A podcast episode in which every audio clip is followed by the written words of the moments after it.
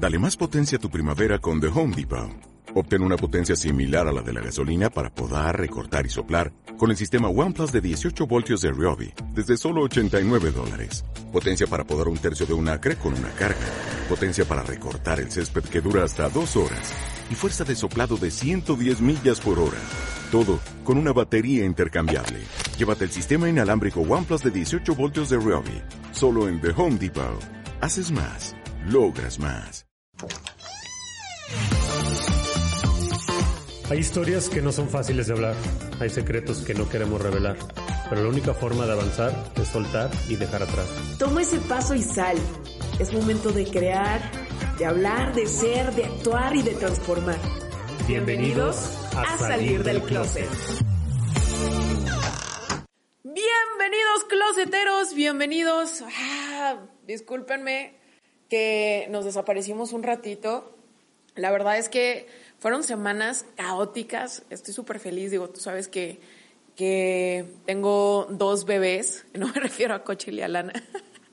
me refiero a Geltivita y a Bifit. Y las últimas dos semanas, la verdad es que se nos juntó mucho trabajo. Gracias a Dios, eh, la gente, ustedes, la comunidad, el team, está confiando mucho en nosotros y cada vez es más eh, la gente que se une a este proyecto, más la gente que que quiere hacer un cambio en su vida, más gente que, que sabe que nuestros productos son buenos y eso me emociona de sobremanera y obviamente, pues bueno, digo, primero, primero lo primero y, y más que nada, ¿sabes qué? Si te soy sincera, estas semanas que pasaron fueron semanas de, de mucho movimiento, de mucha reflexión.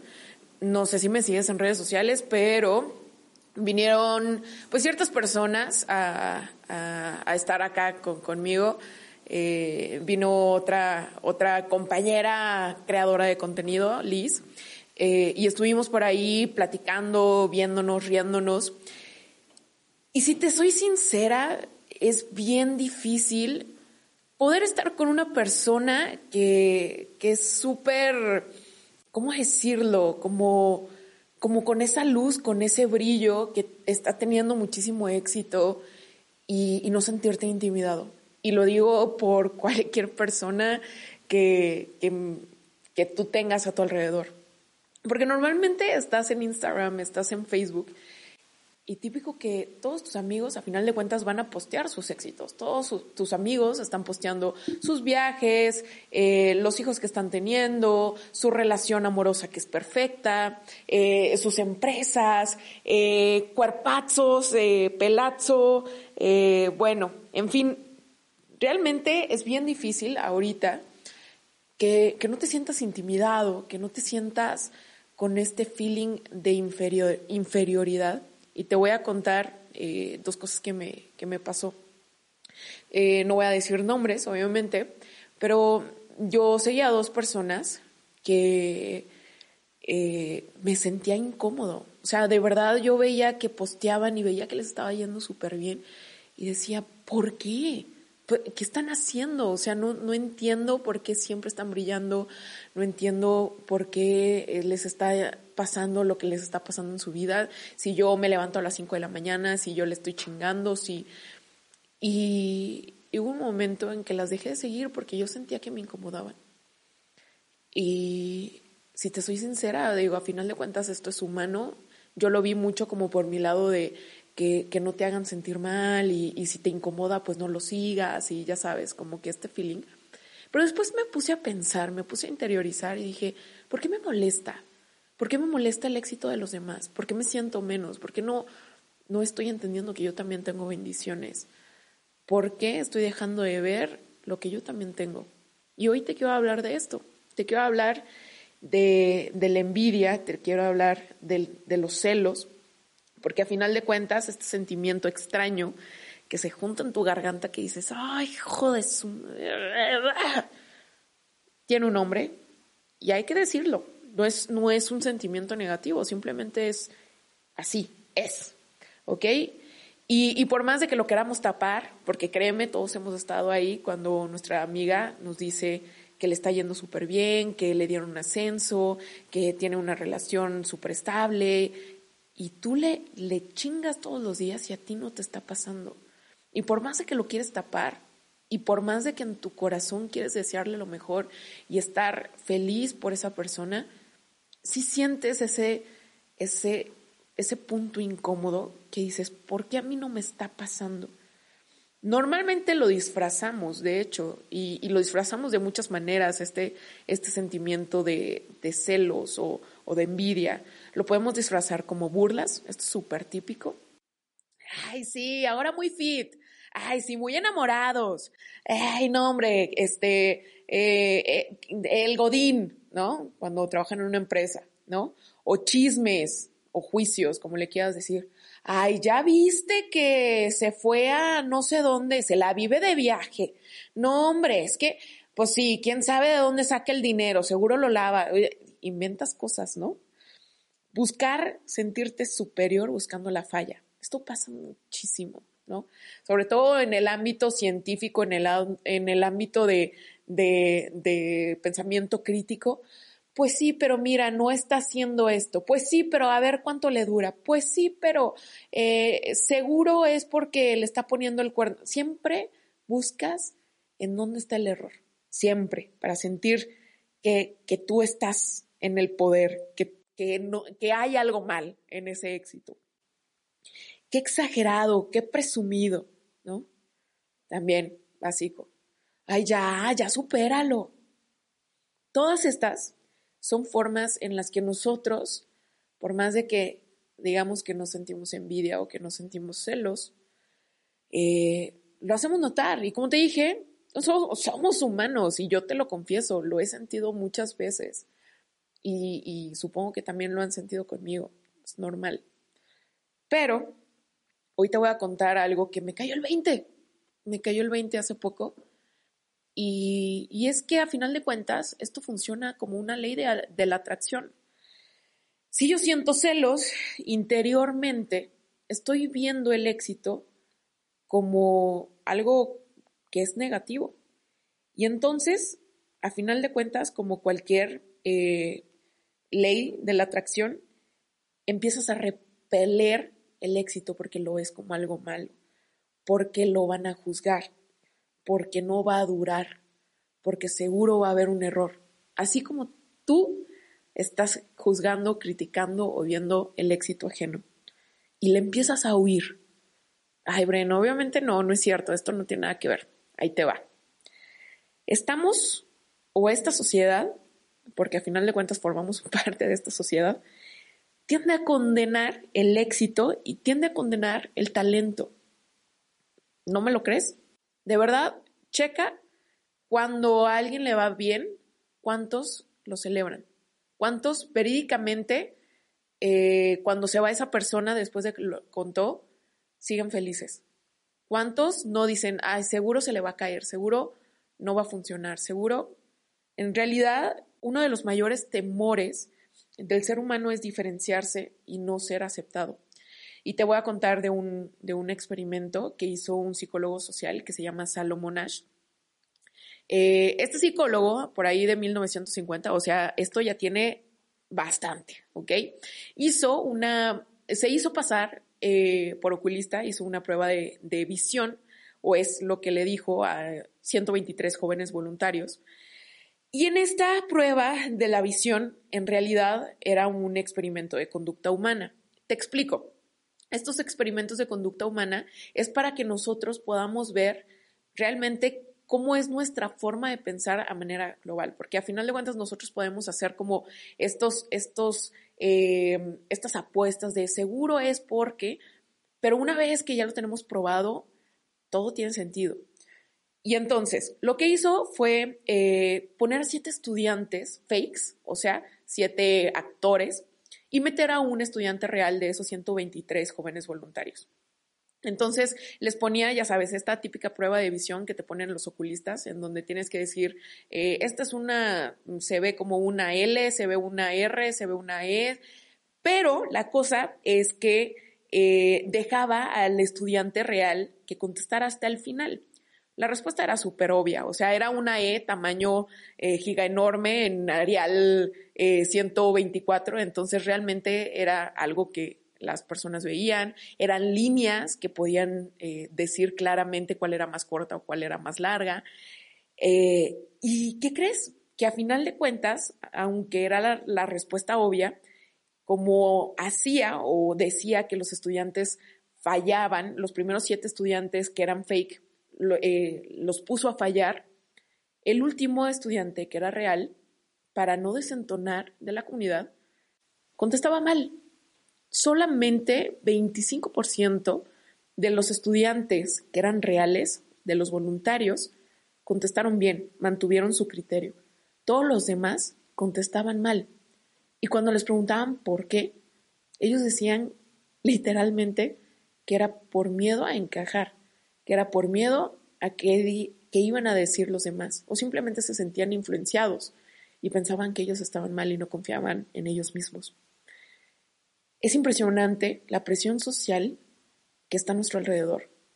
Es impresionante cómo nosotros soñamos con el éxito, pero una vez que lo tenemos en nuestras manos, lo aventamos, lo tiramos a la basura y le huimos al éxito. Y una, una razón por la que le huimos al éxito es por esto, por el síndrome de Salomón, le dicen así, porque evitamos sobresalir, porque pensamos que destacar y brillar está penado. Y esta es una conducta inconsciente. Tú evitas que tus virtudes ofendan a los demás. Y esto solamente demuestra que hay una falta de autoestima y confianza en uno mismo, creyendo que pues el valor a final de cuentas te lo va a dar lo que dice la gente. Y me preguntarás, ¿qué tiene que ver entonces esto con la envidia? ¿Qué tiene que ver esto con, con los celos? Que a final de cuentas, tú percibes el éxito como algo negativo.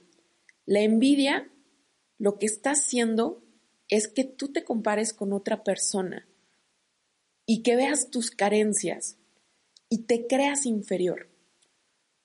Y te voy a decir otra cosa, muy triste, pero muy cierta. Es casi imposible no sentir envidia o sentir celos. Es casi imposible porque es algo que es humano, que es normal, que necesitas aprender a manejar tus sentimientos. Pero en realidad es una reacción natural. Lo que sí podemos hacer es transformar esa envidia y transformar esos celos. Porque lo que envidias te va a destruir. Pero si lo admiras, si cambias este concepto de cómo ves a las personas, lo empiezas a construir. Es simplemente una transformación de cómo ves las cosas. ¿Por qué crees que no puedes? Y más importante, ¿por qué crees que tú no tienes un valor no más ni menos, sino importante? un valor que puede lograr lo que tú gustes. Y todavía mayor, yo estas personas que las había dejado de seguir, muy dentro, las admiraba. Muy dentro, realmente solamente me estaba enseñando que quería esa oportunidad. ¿Por qué en lugar de negarme a esa oportunidad? ¿Por qué en lugar de criticar lo ajeno? No me inspiraba con los cambios que ellos estaban haciendo. No notaba que alguien ya lo estaba logrando y entonces era real, podía suceder también en mi vida. Es bien diferente cómo lo empiezas a ver desde la envidia y cómo lo empiezas a ver desde la admiración.